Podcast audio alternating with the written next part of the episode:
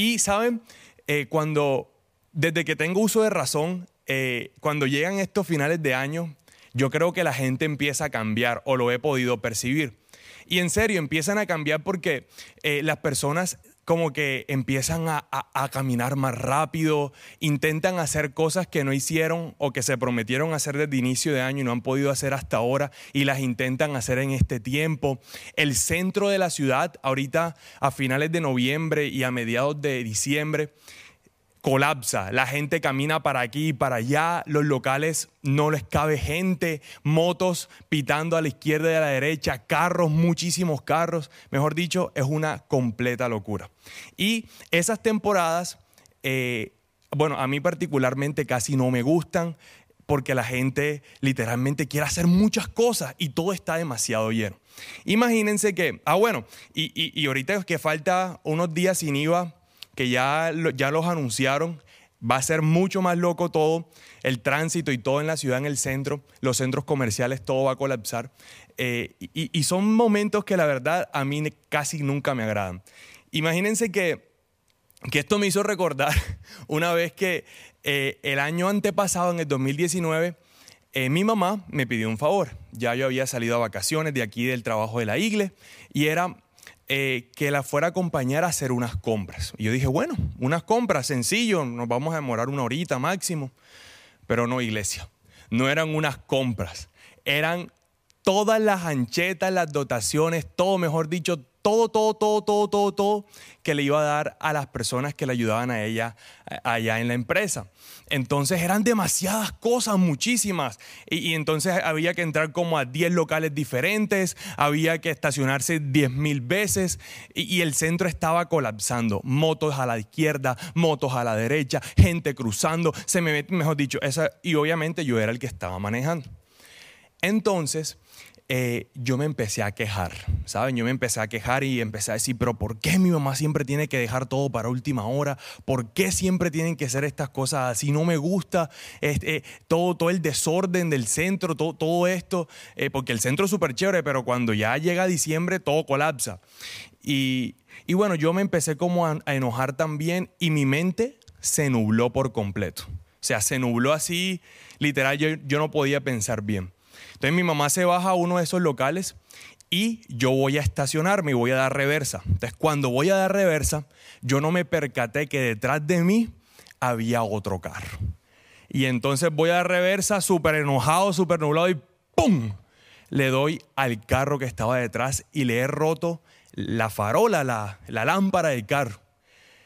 Y ay Dios. Y para colmo, imagínense estaba la dueña del carro dentro del carro.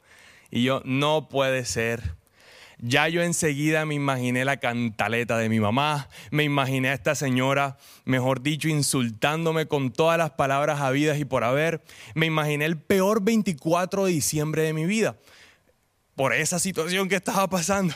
Y bueno, yo me empecé a asustar así como, no puede ser, rompí esto, yo en shock, ¿no? Eh, y, y, la señora, y entonces yo veo cuando la señora va abriendo la puerta del carro, y yo la veo por el retrovisor. Y ella está así como, se, nota como, obviamente antes no había tapabocas, entonces se nota como su cara empezó a arrugarse así súper enojada y se fue bajando del carro y se fue acercando a mi ventana. Y yo estaba en mi ventana y, y, yo simplemente estaba diciéndole, ya estaba practicándole que iba a decir, le iba a decir, perdón, perdón, perdón, perdón, perdón, perdón, perdón, así literalmente.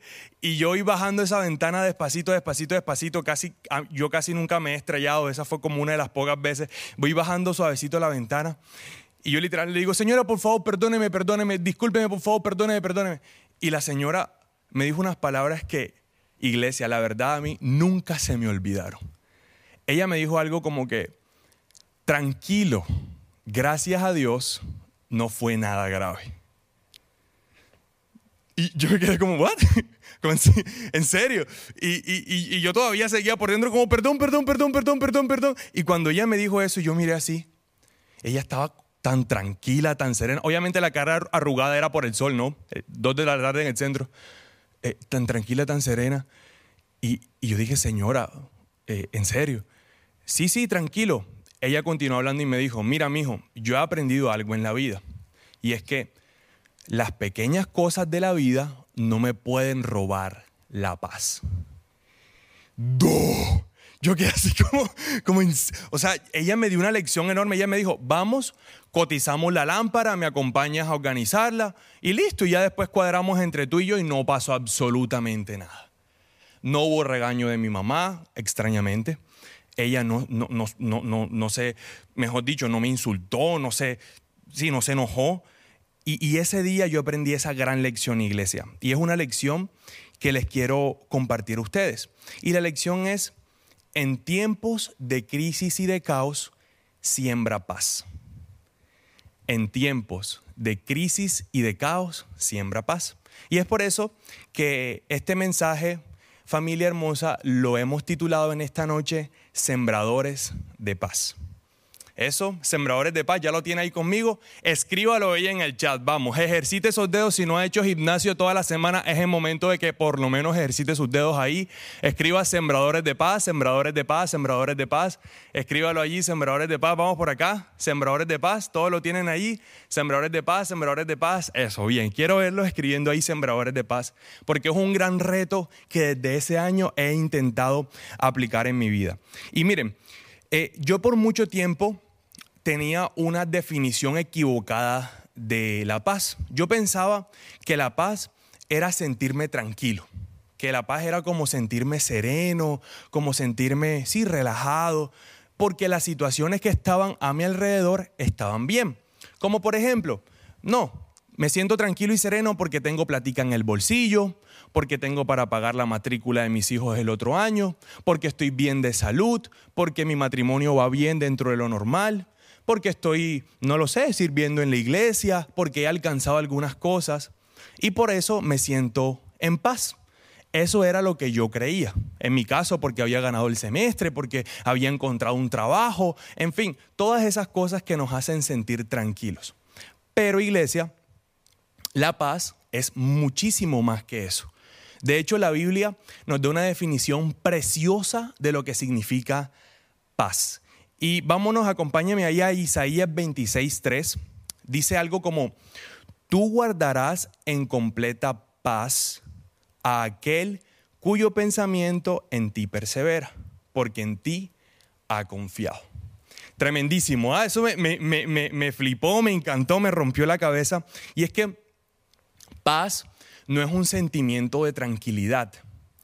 Paz es la consecuencia de estar tan llenos de la presencia de Dios que automáticamente bajamos el cielo aquí en la tierra. No es un sentimiento de tranquilidad cuando todo está bien o cuando estamos deliciosos en la cama ahí acostados, mejor dicho, con el aire prendido, ahí encobijados. No. Paz es estar tan llenos, como dice la Biblia, cuyo pensamiento en ti persevera, estar tan llenos de la presencia del Señor que todo a nuestro alrededor empieza a cambiar porque traemos el cielo aquí a la tierra. Y yo creo que esta señora fue el ejemplo perfecto que me pasó a mí. Esta señora literalmente estaba tan llena de Dios, en serio, tan llena de Dios, que en lugar de haber sembrado malas palabras, una pelea, odio, muchas cosas negativas hacia mí, ella decidió sembrar paz. Y ese día me enseñó esa lección hermosísima, mejor dicho, espectacular.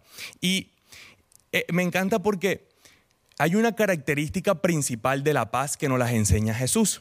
Y es que la paz, la verdadera paz, la que viene del Señor, sobrepasa todo entendimiento. Es decir, es algo que Dios nos entrega que no es lógico que a pesar de que toda la situación amerite todo menos paz, hay paz. Esa es la paz que Dios promete y esa es la característica principal de la paz. Es una paz que no entendemos, es una paz que sobrepasa todo entendimiento, que en nuestra mente no lo conecta, pero en nuestro espíritu y en nuestra alma está esa paz. Y eso lo vemos en Filipenses 4:7. Dice, "Y la paz de Dios, que sobrepasa todo entendimiento, cuidará a sus corazones y sus pensamientos en Cristo Jesús. Me encanta. Y, hay una definición, ah, bueno, a mí me encanta como eh, todo que sea súper gráfico, ¿no? Eh, la paz funciona como, como una cáscara de naranja, es decir, como esto que está aquí. Eh, yo no sé qué pasa, qué, qué método científico hay, pero imagínense que cuando la naranja tiene cáscara, sucede algo especial. Y miren, cuando nosotros nos sumergimos a todas las situaciones de la vida, entonces caemos obviamente como a este vaso de agua, ¿cierto? A este jarrón de agua. Y literalmente, bueno, estamos sin la cáscara, estamos sin protección y cuando caemos a esas situaciones, literalmente empezamos a caer, a bajar. Bajamos, bajamos, bajamos, bajamos porque no tenemos paz. Y cuando estamos acá abajo, como vemos en la naranja, es muy difícil que desde el fondo veamos las cosas desde la visión de Dios, desde la perspectiva de Dios, porque estamos sumergidos por muchos problemas, situaciones, cosas que no hemos podido cumplir, pendientes que no hemos solucionado. Pero cuando estamos recubiertos por la presencia de Dios, por la paz de Dios, que es la cáscara de esta naranja, entonces cuando el mundo nos exige o el mundo empieza a mandarnos situaciones, porque vamos a encontrar aflicción, ¿cierto? Literalmente cuando nos sumerjamos, vamos a empezar a subir y vamos a flotar. Porque esa es la paz que Dios promete. Una paz que está, eh, que está diseñada para que cuando caigamos en todos los problemas, cuando caigamos en todas las situaciones o cuando las estemos enfrentando, podamos flotar y podamos ver las cosas desde la perspectiva que Dios diseñó para nosotros.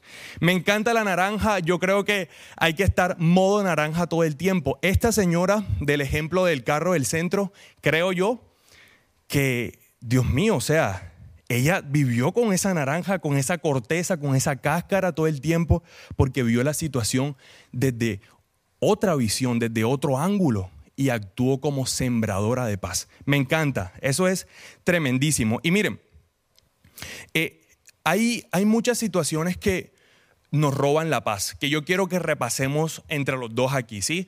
Si usted está de acuerdo o si tiene otro tipo de situaciones, yo quiero que también usted las diga ahí en el chat. Así que les voy a dar tres segunditos para que todos estemos ahí súper pendientes ahí. Exactamente. Coloque sus manos en el teclado. ¿Listo? Vale, muy bien. Entonces, ¿quién nos roba la paz o qué hace que de nuestra vida se quite esa cáscara que nos permite flotar en medio de situaciones difíciles? Entonces vamos a ver. Vamos a ver si estamos todos concentrados. La economía. A ver, ¿cuánto la economía? Escriban ahí yo. La economía nos quita la paz, el no tener para, el estar corticos de dinero, ¿cierto? A ver, los hijos. ¿Cuántas veces los hijos nos quitan a estos muchachos? Dios mío, me dan un dolor de cabeza, no me obedecen, llegan tarde a la casa, son desordenados. Bueno, todo eso, ¿cierto? El esposo o la esposa, cuando a veces nos quitan la paz ese esposo o esa esposa que a veces no... Yo no tengo esposa todavía, tengo novia y me quita la paz. No, mentira, pero el esposo y la esposa, ¿cierto que sí quitan la paz? Claro que sí la quitan. A ver, los parciales, para nosotros los universitarios, los parciales también quitan la paz. Yo creo que ya muchos salieron, pero muchos siguen en la universidad todavía, están en esos parciales finales y claro que quitan la paz. A ver, una relación fallida. Tremendo, ¿ah? Tremendísimo. Vamos a ver, escriban ustedes, vamos, sigan escribiendo qué más cosas nos pueden robar la paz. Escriban allí, escriban allí, qué más cosas roban la paz.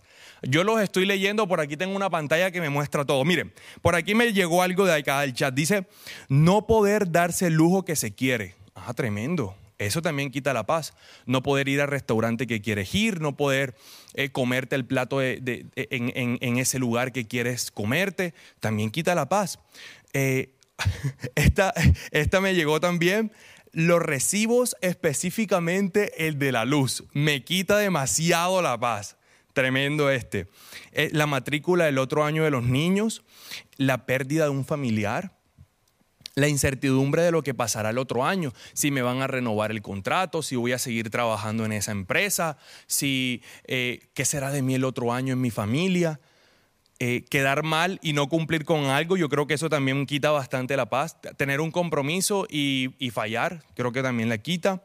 O eh, querer tener todo bajo control. Sí, les pasa a esas personas que no quieren que nada se les salga de su control, pero se estresan y se les roba la paz cuando las cosas no salen como ellos quieren. Las noticias negativas, eh, la impotencia de no alcanzar cosas que querías alcanzar o problemas que no sabes cómo darle solución. Ves pensando en todas esas cositas que roban la paz. O la falta de descanso, creo que también es un factor bien importante que nos roba la paz. Y saben, yo, yo estaba haciendo esta lista y pensaba que en realidad todas las cosas nos pueden robar la paz. Desde cosas bien chiquititas como quizás eh, pedir algo por internet y que te llegue algo completamente distinto a lo que pediste, que es algo pequeño, o la pérdida de un familiar importante, o un matrimonio fallido, una relación fallida. Todo nos puede robar la paz, desde cosas pequeñitas hasta cosas muy, pero muy grandes. Porque en el mundo vamos a encontrar aflicción. Por eso Juan 16:33 no lo recuerda, dice, les he dicho todo lo anterior para que en mí tengan paz. Aquí en el mundo tendrán muchas pruebas y tristezas. Pero anímense, porque yo he vencido al mundo. Y ahí está. Me, encanta, o sea, Jesús es un crack. Cuando él habla allí en, en el verso, al final del verso, dice, anímense porque yo he vencido al mundo. Y es que Jesús sabe todas esas situaciones que nos quitan la paz. Él las entiende porque Él también fue hombre, 100% hombre. Y Él sabe que por más pequeñas o por más grandes que sean, nos van a quitar la paz. Pero lo que Jesús no desea es que esas situaciones que vivamos en nuestra vida literalmente se conviertan en nuestro norte y en nuestro futuro. Y que literalmente nos cubran como lo hicieron con la naranja sin la cáscara. Él lo que desea es que, ok, estoy mal, me siento mal, es una situación que me está agobiando, me trae angustia, pero mi mirada está puesta en los cielos. Y aunque yo tengo aflicción, me animo, porque ya tú Jesús venciste al mundo. Y es por eso que yo tengo paz que sobrepasa todo entendimiento. Como nuestra naranja que está en la parte de arriba y ve todo desde la perspectiva de Dios. Bacanísimo, eso, me encantó. Y, hay un personaje en la Biblia que literalmente nos, nos ejemplifica demasiado bien esto que, acabo de decir, y es Daniel. Daniel, ustedes saben que tuvo muchos problemas desde que llegó a Babilonia eh, con sus amigos, ¿cierto? Y, literalmente a Daniel le colocaban muchas prohibiciones y, le hacían eh, hacer cosas eh, por, sí, por, por, por mandato del rey pero él tenía claro que solamente iba a adorar a Dios. Hasta que en un momento, en todas estas situaciones que vivió Daniel, eh, hizo algo que por la ley enseguida lo metieron a un foso de leones, ¿sí? Entonces eh, el rey hasta estaba como, como triste porque el rey quería mucho a Daniel, era un excelente trabajador, era una persona llena del Señor. Entonces lo metieron al foso y habían unos leones grandotes, más grandes que yo, capetudos con hambre, porque me imagino que deben estar con bastante hambre. Y me encanta porque la Biblia nunca explica o nunca nos relata a detalle qué pasa en la noche o en el tiempo que, Daniel duró con los leones en el foso, pero sí nos dice algo muy especial. Y, y me encanta porque eso no lo tengo aquí en los versículos, pero literalmente el verso 22 dice, mi Dios envió su ángel, el cual cerró la boca de los leones para que no me hiciesen daño.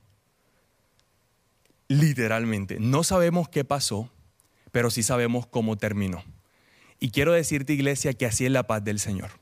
No sabemos literalmente cómo van a pasar esa situación, no sabemos cómo vamos a salir hacia el otro lado, no sabemos cómo vamos a, llegar hasta, hasta la orilla de, toda esta tormenta, pero el Señor hoy nos dice que va a terminar bien porque Él ya caminó esa situación. El Señor te dice hoy, querida iglesia, querida familia, yo soy el dueño de la paz, yo te doy esa paz, yo soy príncipe de paz y te doy toda la paz y toda la fortaleza que necesitas para pasar hacia el otro lado, porque ya yo caminé esa situación y terminó bien. Así que trabajo del otro año, no te preocupes, el Señor tiene el control, ten paz. Hijos rebeldes y desordenados, no te preocupes, el Señor ya pasó hacia el otro lado, ten paz. Relación fallida, no te preocupes, tranquilo, tranquila, El Señor ya caminó y tiene una persona especial esperando para ti. Matrícula de la universidad del otro año. No te preocupes. Dios es tu proveedor. Él te llena de paz y te va a proveer. Amén, amén. ¿Cuántos lo creen? Cójalo o recíbalo. Yo, mejor dicho, ah, tremendo. Problemas de salud que ahorita nos están sucediendo o, o, que estamos teniendo, no te preocupes. El Señor te llena de paz y le va a cerrar esa boca a los leones y vas a pasar hacia el otro lado y vas a decir, hoy estoy mejor porque Dios me sanó. Amén. Él ya conoce el final de nuestra historia, Él ya conoce el final de nuestro camino, iglesia. Y es por eso que nos llena de su paz. Amén. ¿Cuántos dicen amén a eso? Yo quiero una explosión, explosion de amén ahí en el, en el chat para que todos lo tengamos ahí. Vamos a avivarnos aquí, vamos a, a superanimarnos. Tremendo. Entonces, quiero terminar eh, eh, diciéndoles o regalándoles cuatro punticos que me sirvieron bastante a mí cuando empecé a, a aplicar esto de la paz. ¿Se acuerdan que les había dicho que la señora me enseñó, que la señora me enseñó algo bien especial? Y eso lo he intentado aplicar durante estos años y estos cuatro punticos eh, me han ayudado muchísimo. Entonces, primero, lo primero que tenemos que hacer para convertirnos en, en sembradores de paz es tener paz. No podemos sembrar algo que no tengamos, ¿cierto? Entonces, para empezar a tener paz, lo primero que tenemos que hacer, anótalo ahí, es entrega tu carga. Entrégala porque yo sé que es pesada. Yo estaba bastante pesado, eh, literalmente de, peso, y, me sentía bien así como, oh, estoy bien gordo, güey. Pero cuando entregué esa carga y decidí hacer ejercicio, literalmente me sentí más liviano. Y entonces entreguemos esa carga al Señor. En la Biblia dice que le podemos dar nuestras cargas que son pesadas a Dios y Él nos va a dar su carga que es llevadera, esa carga que es liviana. Y miren, eh, muchas veces eh, nos dicen en la iglesia, no, pero entrega tu carga a Dios. Y en muchas ocasiones eh, intentamos entregar eso, decimos que lo entregamos, que literalmente ya entregamos esa carga, pero pensamos en eso todo el tiempo y le damos vueltas a la cabeza y nos quita el hambre y nos quita el sueño, hasta nos amarga esa situación dando vueltas y dando vueltas y dando vueltas. Pero lo que el Señor quiere hacer es que entreguemos la carga desde nuestro corazón. Y entregar la carga desde nuestro corazón significa que le decimos a Dios, Dios, yo hoy confieso y creo que tú eres mejor que yo. Que tú, Señor, puedes encargarte de mi carga. Yo confío en que mi carga está en mejores manos, en las tuyas que en las mías. Por eso te la entrego a ti. Y quiero decirte, iglesia, que cuando le entregamos una carga a Dios, no es cuando le entregamos eh, un paquete a, digamos, una agencia de envíos que es así como irresponsable. No, cuando le entregamos algo a Dios, podemos estar seguros y confiados que Él va a empezar a trabajar. Él no se va a quedar con los brazos cruzados, Él enseguida va a empezar a trabajar porque Él trabaja por nosotros, porque Él es un papá bueno.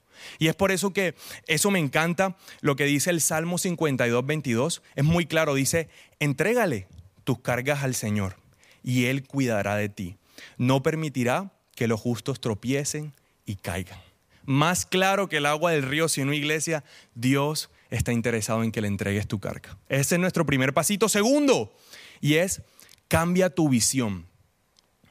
Eh, yo sé que en momentos de angustia, en esos momentos cuando estamos eh, envueltos en un asunto que nos roba la paz, en, una pérdida, en un compromiso que no hemos podido eh, salir adelante, literalmente nuestra visión se centra en el problema, se centra en lo que falta y empezamos a ser mal agradecidos o desagradecidos. Pero Dios quiere que así como la naranja que puede ver todo el ángulo, todo lo que está pasando, que nuestra visión se amplíe y podamos ver las bendiciones de Dios.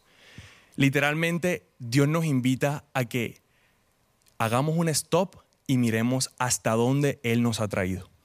El domingo y el sábado estuvimos de celebración aquí, de pre-celebración, acá en la iglesia por nuestros 14 años, y la palabra era la fidelidad de Dios. Él ha sido fiel en todo momento. Y literalmente eso pasa con nuestra vida, iglesia. Dios ha sido fiel y Él nos ha traído hasta aquí. Miremos todo lo que hemos recorrido, todo lo que hemos vivido y nos vamos a dar cuenta que hasta aquí Él ha sido fiel y no nos ha fallado en ningún solo momento. Entonces, cambiemos esa visión, ok. Hay una situación que me roba la paz, hay una situación que todavía no está resuelta, pero mi visión está puesta en lo que Dios ya hizo. Porque si ya lo hizo ayer, lo va a hacer hoy y lo va a seguir haciendo. Amén. Tercer punto, y es, oblígate a descansar. Yo tengo unos amigos, Dios mío, y yo también me incluyo, que nos encanta trasnochar. Nos fascina trasnochar. Y eh, obviamente cuando trasnochamos, el otro día no vamos a estar con las energías puestas así como super focus, ¿cierto? Entonces por eso nos tenemos que obligar a descansar las ocho horas, las siete horas, las horas que sí que son necesarias para nuestro cuerpo. Y eso obviamente va a implicar que no nos vamos a poder ver la serie de la noche, la novela de la noche, a dejar de hacer actividades nocturnas por dormir. Pero hay una mentira. Y es que a veces pensamos que descansar se limita solamente a dormir. Y entonces yo también conozco otros amigos que duermen todo el día, pero todo el día una cosa impresionante. Cuando tienen un ratico libre, ¡pum!, duermen enseguida. Y, y literalmente yo creo que descansar no se limita a dormir. Descansar es hacer una actividad distinta de nuestra rutina. Eso es descansar. Y me encanta porque el Señor desea que nosotros descansemos haciendo cosas que nos gustan, como por ejemplo leyendo un libro, viéndote una prédica, yendo al gimnasio, haciendo un deporte, cocinando, cantando, pintando, ¿qué es lo que te gusta? Y empieza a hacer eso porque eso te va a traer descanso y va, y va a ayudar a que el Señor empiece a llenar tu vida y tu corazón y tu alma de paz. Amén. Y por último, Ah, bueno, por eso eh, Eclesiastés 3:12 me encanta. Dice, así que llegué a la conclusión de que no hay nada mejor que alegrarse y disfrutar de la vida mientras podamos. Dios desea que disfrutes tu vida. Dios desea que en esos tiempos libres puedas dedicarte tiempo a ti y descanses haciendo las cosas que te gustan. Amén. Y por último, da de lo que tienes. Da de lo que tienes. ¿Cómo ser sembradores de paz cuando estés lleno de paz? Va a ser inevitable que a tu alrededor no se contagien los demás de paz. No de COVID, de paz. Amén. Entonces tú vas a llegar a un lugar y vas a estar tan lleno de la presencia del Señor como esta señora que literalmente yo me puse tranquilito de una. Mi corazón entró en calma, en reposo, porque ella sembró paz. Entonces vamos a estar tan llenos de la paz del Señor que cuando lleguemos a un lugar donde haya desorden, donde haya caos, ahorita que se está acabando el año, que hay una cantidad de cosas en las empresas, en los trabajos, en la iglesia, vamos a literalmente sembrar paz para que las cosas que están a nuestro alrededor puedan cambiar y nosotros ser agentes, ¡pum!, de cambio. Que lleguemos a un lugar y la atmósfera empieza a cambiar por quien vive y quien reina en nuestro corazón y quien nos da la paz. Amén. Y te quiero dejar con esta frase. Dice, un corazón lleno de paz es un corazón conforme al de Dios, que traerá el cielo a la tierra. Un corazón lleno de paz es un corazón conforme al de Dios, que traerá el cielo a la tierra. Amén. Entonces familia, acompáñame a orar, porque yo creo firmemente que hoy vamos a salir llenos de esta transmisión de paz, de paz que sobrepasa todo entendimiento. Amén. Entonces, Señor, gracias papá. Gracias Dios, gracias papá por esta oportunidad. Gracias Señor porque tú eres el príncipe de paz y tú nos llenas de completa paz en nuestra vida y en nuestro corazón, Señor. Padre, confesamos de manera especial que, Señor, que muchas situaciones traen a nuestro corazón angustia. Aún ya se está acabando el año, se están acabando todas las cosas tenemos que cerrar proyectos, Señor, tenemos que hacer cierres, tenemos que aún pensar en las programaciones del año siguiente, tenemos que pagar deudas, Señor. Pero confesamos, Señor, que esas cosas han traído a nuestro corazón angustia. Y es por eso que te las entregamos a ti en esta noche, Señor. Te entregamos a ti todo lo que nos causa angustia en nuestro corazón, papá. Y ahí, iglesia, empieza a decirle al Señor todo lo que te causa angustia empieza a abrir tu corazón, entrega esa carga y empieza ahí a decirle, Señor, mira, te entrego esta carga, Dios. Sabes que no he podido cerrar este negocio, sabes que no he podido con mis hijos, Señor. Sabes que no he podido con las situaciones pendientes en el trabajo. Sabes que no he podido, Señor, con mi vida espiritual. Sabes que no he podido con mi vida física, Señor, con mi área física. Sabes que no he podido con esta enfermedad. Vamos, dile ahí al Señor, dile. Ahí están, Señor, estas situaciones. Y confieso, Señor, de manera especial que estas situaciones me pesan, estas situaciones me cargan, estas situaciones hacen que vaya por la vida cabizbajo con mi mirada en el piso. Y me cargan, Señor, me roban la paz. Por eso, y dile ahí al Señor, por eso, Señor, en el nombre de Jesús, yo decido entregar mi carga. Y, y, y, y hazlo proféticamente. Extiende tus brazos y entrégale al Señor esa carga. Señor, yo hoy te entrego esa carga. Te entrego esa carga, Padre. Y creo desde mi corazón que tú te ocupas mucho mejor que yo con esa carga. Tú, Señor, la abrazas. Tú, Señor, no te quedas con los brazos cruzados, sino que empiezas a trabajar por mí en el nombre poderoso de Jesús. Y es por eso, Dios, que hoy levanto mis brazos y miro hacia los cielos, porque puedo ver que mi socorro viene de ti. En el nombre de Jesús. Y levanta ahí tus brazos, iglesia. Y respira profundo. Y empieza a recordar esas situaciones, esas bendiciones de Dios. 2021. Ya hoy, noviembre, se está acabando el año y puedo decir, mi Dios, mi Señor ha permanecido fiel. Él ha estado conmigo en toda situación.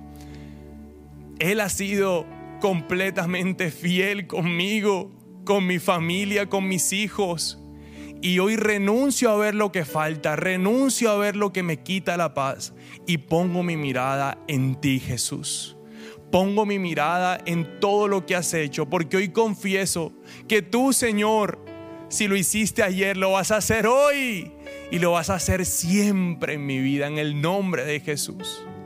Y Señor, yo la verdad y, dile allí sinceramente, Dios, yo no sé cómo lo vas a hacer, yo no sé cómo vas a resolver el problema, yo no sé cómo me vas, Señora, a hacer cruzar hacia el otro lado, Dios, pero yo tengo mi mirada puesta en ti y mi corazón tiene paz en el nombre de Jesús.